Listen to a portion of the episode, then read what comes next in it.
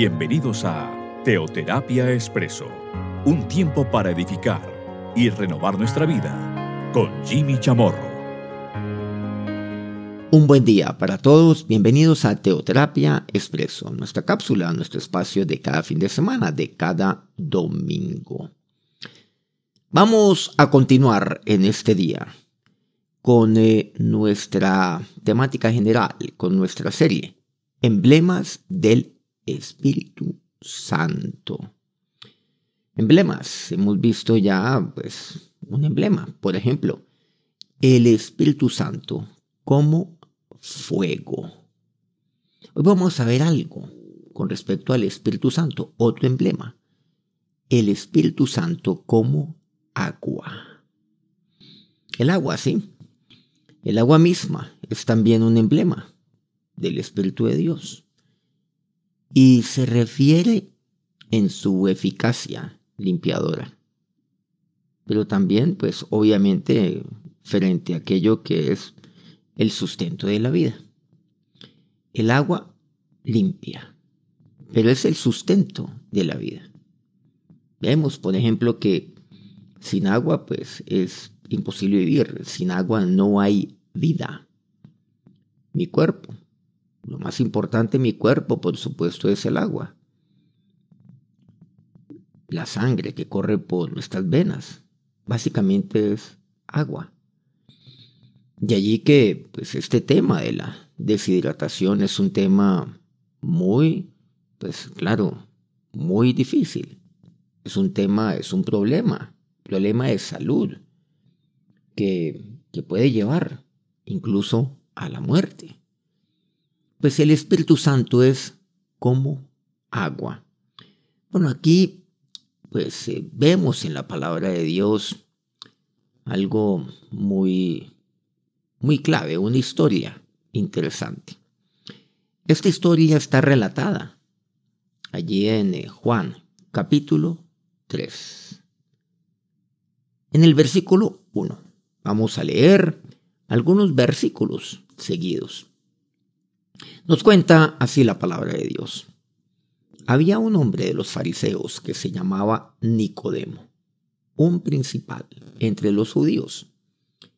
Este vino a Jesús de noche y le dijo, Rabí, sabemos que has eh, venido de Dios como maestro porque nadie puede hacer estas señales que tú haces si no está Dios con él. Respondió Jesús y le dijo, De cierto, de cierto te digo, que el que no naciere de nuevo no puede ver el reino de Dios. Bueno, detengámonos ahí antes de continuar en estos tres cortos versículos. Nos relata aquí, nos relata aquí Juan, Juan, el discípulo del Señor, el evangelista. A partir de este primer versículo, pues que el Señor, el Señor, pues eh, ya comenzó a, su ministerio, comenzó a evidenciarse que Dios estaba con él. Y pues esto, de esto, da fe. Esto lo ve claramente. De esto da testimonio un fariseo. Un fariseo es un hombre, pues es un doctor de la ley, es un doctor de la ley.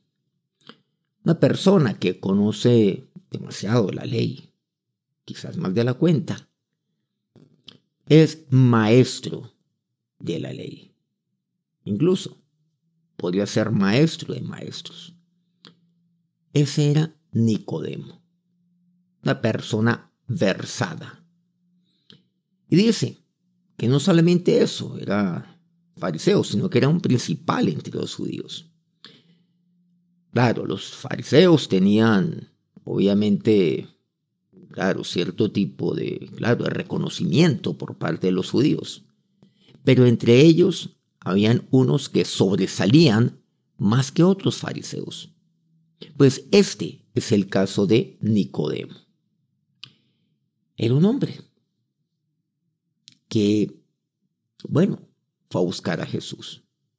Dice el versículo segundo, este vino a Jesús de noche y le dijo, aquí observemos algo.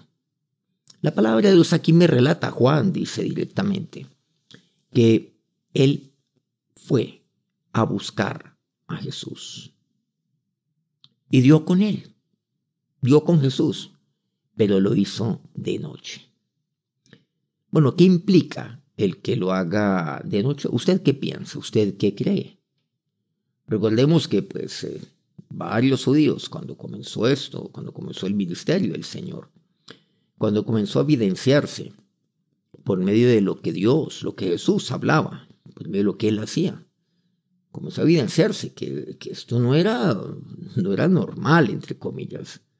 O sea, esto no era natural. Pues habían señales que eran sobrenaturales.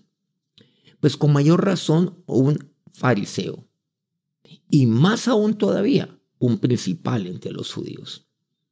Él no quería, Nicodemo, que lo vieran, que lo vieran públicamente con Jesús. Claro, y si lo veían públicamente con él, lo que los, lo que los judíos esperaran, esperaban de Nicodemo, es que por el contrario, que atacara a Jesús, que cuestionara a Jesús, que debatiera con él, que le refutara todo lo que él estaba allí, pues haciendo, hablando, que se enfrentara con él cara a cara. Pero Nicodemo, Nicodemo es una persona que, que observa. Entonces se va de noche a buscar a Jesús, a hablar con él, sin que nadie lo vea. Jesús no le saca en cara eso, no le saca en cara que va a buscarlo, pues de una manera privada, oculta, era de noche, sin que nadie lo viera. Él tuvo cuidado de que, de que nadie lo estuviera observando. Porque ¿qué pensaría la gente? O sea, los judíos. ¿Qué pensarían sus, eh, pues, eh, sus compañeros fariseos. ¿Qué pensarían? Y más aún, no solamente si lo ven buscando a Jesús, sino si de alguna manera oyen así sea una parte de la conversación entre Nicodemo y Jesús. No, pues terrible. Peor todavía. Y si ellos, los judíos, oyeron así sea la primera palabra, la primera palabra que le expresó a Jesús, ¿cuál fue? Rabí. Uy. O sea, que un maestro de la ley, un doctor de la ley, le diga a Jesús, rabí. Maestro, le está diciendo. Se refiere a él como maestro. Reconoce en Jesús esto. Reconoce el Maestro, que es Jesús. Pero no solamente eso. Dice, sabemos que has venido de Dios como Maestro. Por supuesto, allí Él se limita a esto, al Jesús como Maestro. Tú has venido de Dios como Maestro. Bueno, hay muchos siervos de Dios y de ello podemos, pues, mencionar muchísimos. En el Antiguo Testamento, que sin duda alguna, pues, eh, sí, vinieron de Dios, como profetas, como sacerdotes, como maestros. Y los maestros vienen de Dios. Él veía a Jesús como un maestro, un maestro más. Bueno, no cualquiera, como un maestro pues eh, de una categoría más allá de lo que se podía conocer un maestro. Más allá de un maestro, pero nada más que eso. Y luego le dice, porque nadie puede hacer estas señales que tú haces si no está Dios con él. Ahora, un maestro por lo general, a un maestro se le escucha, a un maestro se le oyen sus enseñanzas. Pero mire que aquí Nicodemo no, no se refiere a las palabras que él oyó de Jesús, que con toda seguridad sí las había oído. Pero él se refiere a lo que el Señor hizo, porque nadie puede hacer. Es que Jesús es un maestro, sí, si queremos ver este término que es el término al cual se refiere Nicodemo Jesús, pues hagamos, hagamos ese ejercicio. Pero Jesús como maestro, él enseñaba a través de lo que él hacía. Así es como enseñaba. El maestro, Jesús. ¿Y qué es lo que el Señor hacía? Dice, estas señales que tú haces, nadie puede hacerlas. Pero también él dice algo, si no está Dios con él. Entonces, él reconocía a Nicodemo, según eh, su leal saber y entender, según lo que él eh, pues deducía, según lo que él conocía. Él reconocía, sí, que Jesús había venido de Dios primero. Y segundo, que Dios está con él. Estos dos puntos los encontramos en el versículo segundo. Dice, si no está Dios con él. Porque nadie puede hacer esto que tú haces si no está Dios con él. Dos cosas reconoce. Estas señales que tú haces si no está Dios con él. Y es ahí donde Jesús le responde y se dirige a Nicodemo por primera vez frente a la iniciativa de Nicodemo de buscarle a él y de, y de hablarle a él. En este momento nada le pregunta. Quiero decir, hasta este instante.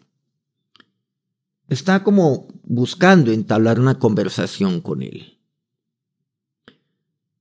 Quizás una conversación doctrinal, académica, de un maestro de la ley, aquel a quien este denomina, denomina como maestro, que es Jesús. Jesús, ¿qué es lo que le responde? Le dice, de cierto, de cierto te digo, o con esta respuesta, que el que no naciere de nuevo no puede ver el reino de Dios. El Señor le asegura algo. Él no se detiene en este tema de del maestro. No. Tampoco se detiene en las señales que él hace tampoco en aquello lo cual ha afirmado el eh, principal, o sea, este fariseo, en que él viene de Dios y que Dios está con él. No, no se detiene en ello. A él lo único que le preocupa es la vida, la vida de Nicodemo. O sea, la salvación de Nicodemo. Eso es lo que le preocupa. Bueno, Jesús, miren que, que aquí nos enseña algo, algo muy importante, hablando de, de enseñar, ¿no? Él como nuestro maestro, por supuesto, en eso no se equivoca Nicodemo. Lo que que también se quedó corto, porque él no solamente vino como maestro. Pero sí, miren lo que aprendemos de él. Con una persona seguramente viene a hablar, hablar con usted, hablarle de Dios, y reconoce que usted, ah, usted conoce la palabra de Dios. Ay, usted cómo conoce la palabra de Dios. Usted por qué no me orienta en esto de la palabra de Dios. Usted es una persona tan sabia, usted es una persona tan, tan conocedora de la palabra de Dios. Yo, yo le reconozco a usted eso, de que usted Uy, usted sabe enseñar la palabra de Dios. ¿Será que entonces uno se detiene en ese tipo de conversaciones? ¿Será que uno dice, bueno, gracias, gracias por sus generosas palabras? ¿Será que uno entonces responde de esa manera? No, de ninguna manera. No, no, eso no puede ser. Porque aquí hemos venido. Aquí hemos venido para, pues para dejarnos adular, para, claro, no para descrestar a otras personas. No, nada, no, no acepte eso. Siga con la conversación. Ah, qué bueno. Qué bueno que haya tomado alguien la iniciativa de, de conversar con usted acerca de, de Dios, de su palabra, de las cosas de Dios. Pero use esto como una como un pretexto, como un momento, como un tiempo oportuno para hablarle de qué, de esto que Jesús dice.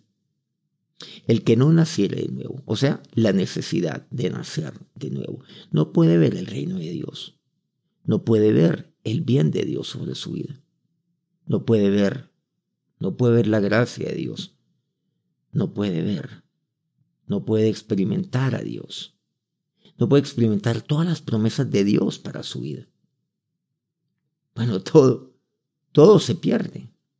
O sea, no puede ver el reino de Dios, como Jesús le dice a Nicodemo. Pero para ello, ¿qué habla? ¿De qué habla Jesús? Del nacimiento, del nuevo nacimiento. El que no naciere de nuevo. Hay que nacer de nuevo. Miren que este es un pasaje que seguramente algunos de los que me están oyendo en este momento ya conocen. Pero vamos a ver esto qué significa. Siempre es bueno mirar, releer aquello que seguramente yo ya conozco hace años. Algunos seguramente están escuchando este pasaje por primera vez. Bienvenidos entonces todos a ello. Continuemos con esta conversación. Ahora retoma la palabra Nicodemo. ¿Y qué dice? ¿Cómo puede un hombre nacer siendo viejo? Miren que de acuerdo al conocimiento que tiene Nicodemo, él conoce toda la ley, la conoce. Claro, conoce toda la ley de Dios, pero él se sorprende. Se sorprende que, que ahí Jesús le hable en, unos términos que él no, no, no, no digiere. ¿Cómo puede un hombre nacer siendo viejo? ¿Cómo? ya soy viejo. ¿Cómo puedo nacer siendo viejo? O sea, uno cómo puede nacer habiendo nacido ya y habiendo envejecido y habiendo pasado tantos años desde el nacimiento. ¿Cómo puede uno nacer? Pues eh, reversar el tiempo, reversar el proceso. Y luego continúa preguntándole, ¿Puede acaso entrar por segunda vez en el vientre de su madre y nacer? Entrar nuevamente en ese vientre. ¿Puede nacer? Y miren que aquí me dice la palabra es algo muy importante. No es el renacer, es el nacer de nuevo. Pues en principio parecería que fuera lo mismo. Sin embargo, no lo es. Jesús habla siempre del nuevo nacimiento. El que no naciere de nuevo. Ya entendemos lo que eso significaría. Un poco más adelante Jesús nos habla acerca de este tema. Pablo igualmente. O sea, el nuevo nacimiento. ¿Por qué?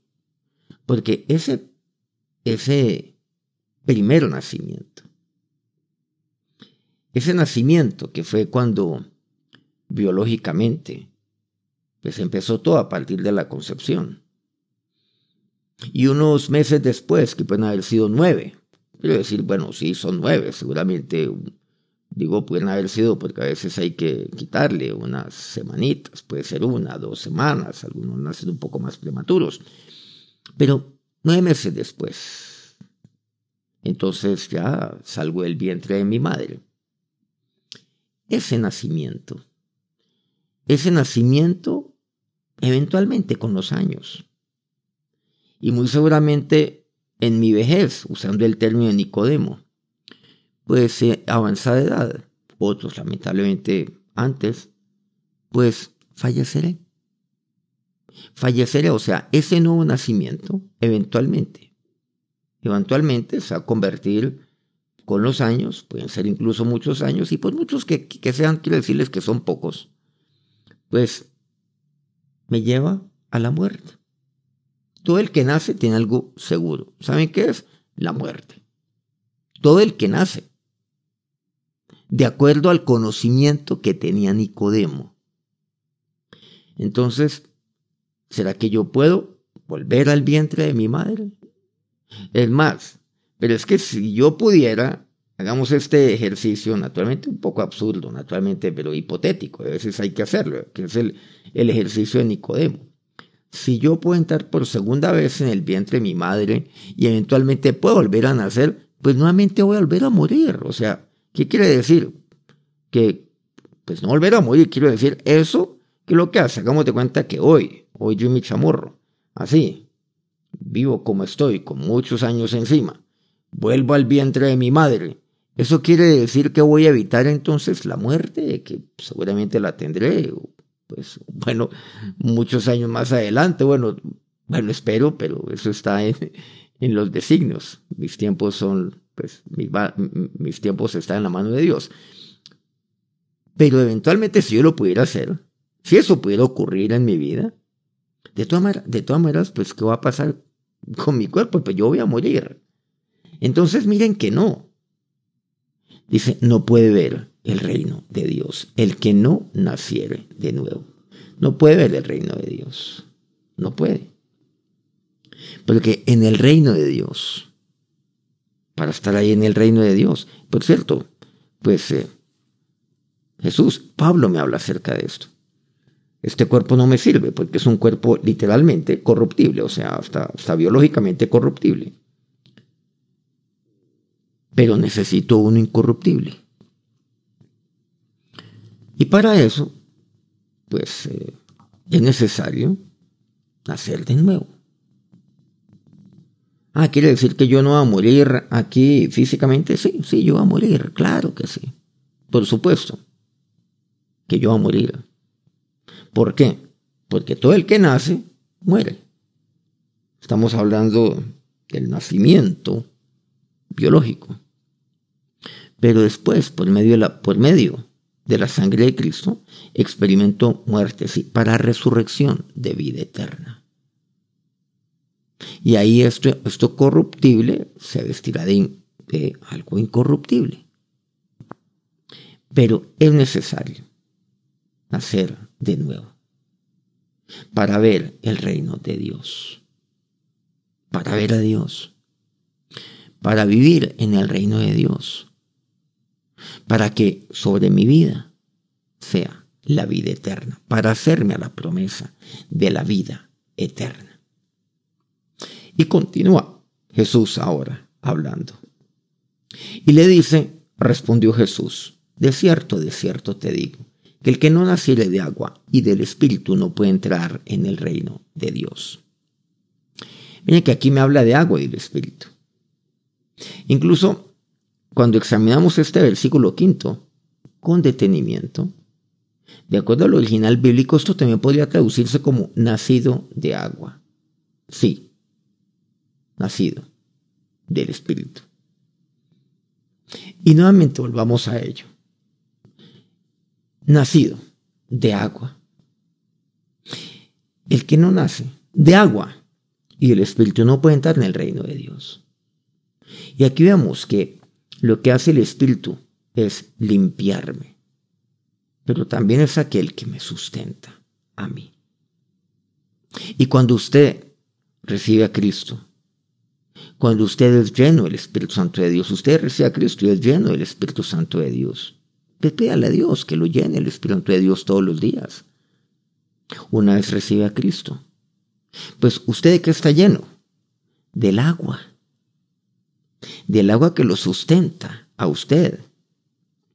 Pero a diferencia del agua que usted y yo tomamos, bebemos, así sea potable, así sea pura, aquí en esta tierra, pues Así yo tome agua y así me alimenta adecuadamente.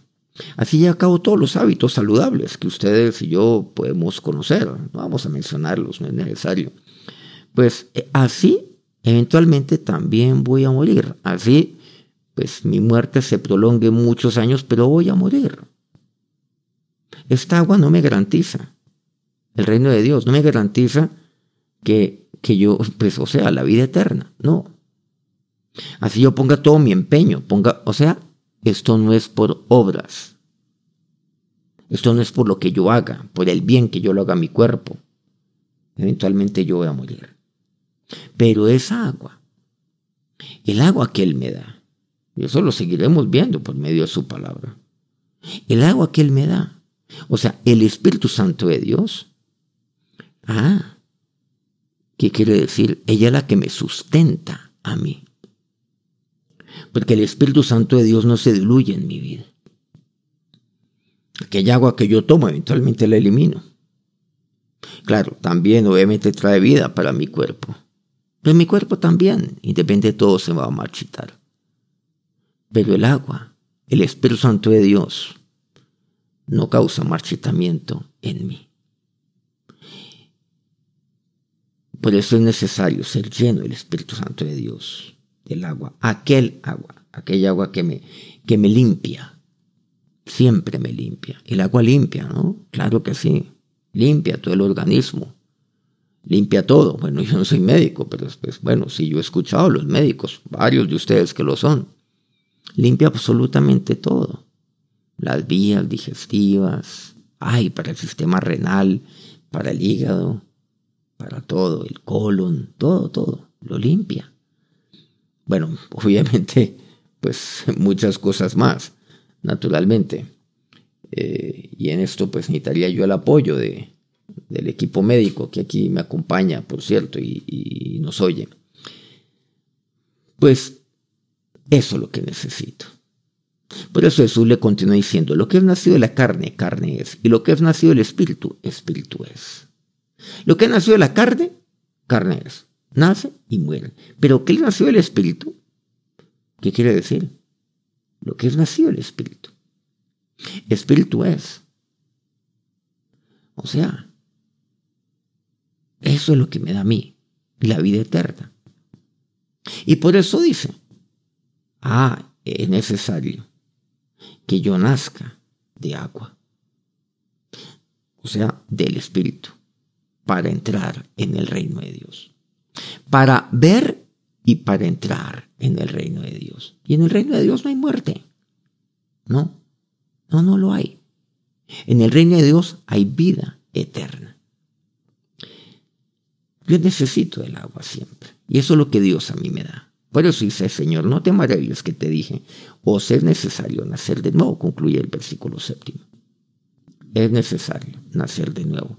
Es necesario nacer de agua. Es necesario nacer, entiéndase, del Espíritu. Es necesario esa agua en mi vida, que me garantiza la vida eterna. Vamos a orar. Y si usted hoy aquí en oración quiero pedirle que nunca ha experimentado esa agua en su vida, nunca la ha bebido, nunca ha recibido a Cristo, quiero pedirle que le diga hoy a Jesús, diga, diga Señor, ahora, yo Dios necesito de ti, del agua que tú me das Jesús, que es el Espíritu Santo de Dios. Yo te necesito. Yo te abro la puerta en mi vida. Reconozco, Señor, reconozco que he transgredido, he transgredido mis caminos contra ti, mis decisiones. Te confieso, Dios, que te he ofendido. Te confieso mi pecado, mi rebelión. Ahora, Señor, gracias por perdonarme. Haz de mí la persona que tú quieres que sea, Señor. Dame de tu agua, Jesús, dame de tu Espíritu Santo de Dios. Si esa fue su oración, pues usted ahora experimenta, créame, y créale a Jesús la vida eterna. Ahora, Señor Dios, gracias por tu palabra en este día. Gracias por el agua que tú siempre me das. Tú eres la fuente de agua, como aquella roca de la cual sale el agua. Y esa agua que tú me das es el Espíritu Santo de Dios. Y cuando tú ascendiste, una vez acabaras tu ministerio, una vez el Padre te resucitara, tú ascendiste, pero me enviaste desde lo alto, enviaste aguas, enviaste aguas sobre mi vida, porque enviaste a tu Espíritu Santo de Dios, para que nada me falte. Gracias Espíritu Santo de Dios, porque tú me limpias, porque tú sustentas mi vida. Y ahora que la bendición de Dios, la bendición de nuestro Señor, sea sobre sus vidas en este día, siempre proveyéndoles de aquel agua, de su agua eterna, que es el Espíritu Santo, hoy y todos los días de su vida. Amén. Muchas gracias por acompañarnos una vez más aquí en Teoterapia Expreso. Seguimos con los emblemas del Espíritu Santo de Dios. Que tengan un feliz día, que tengan un feliz inicio de semana. Dios los bendiga.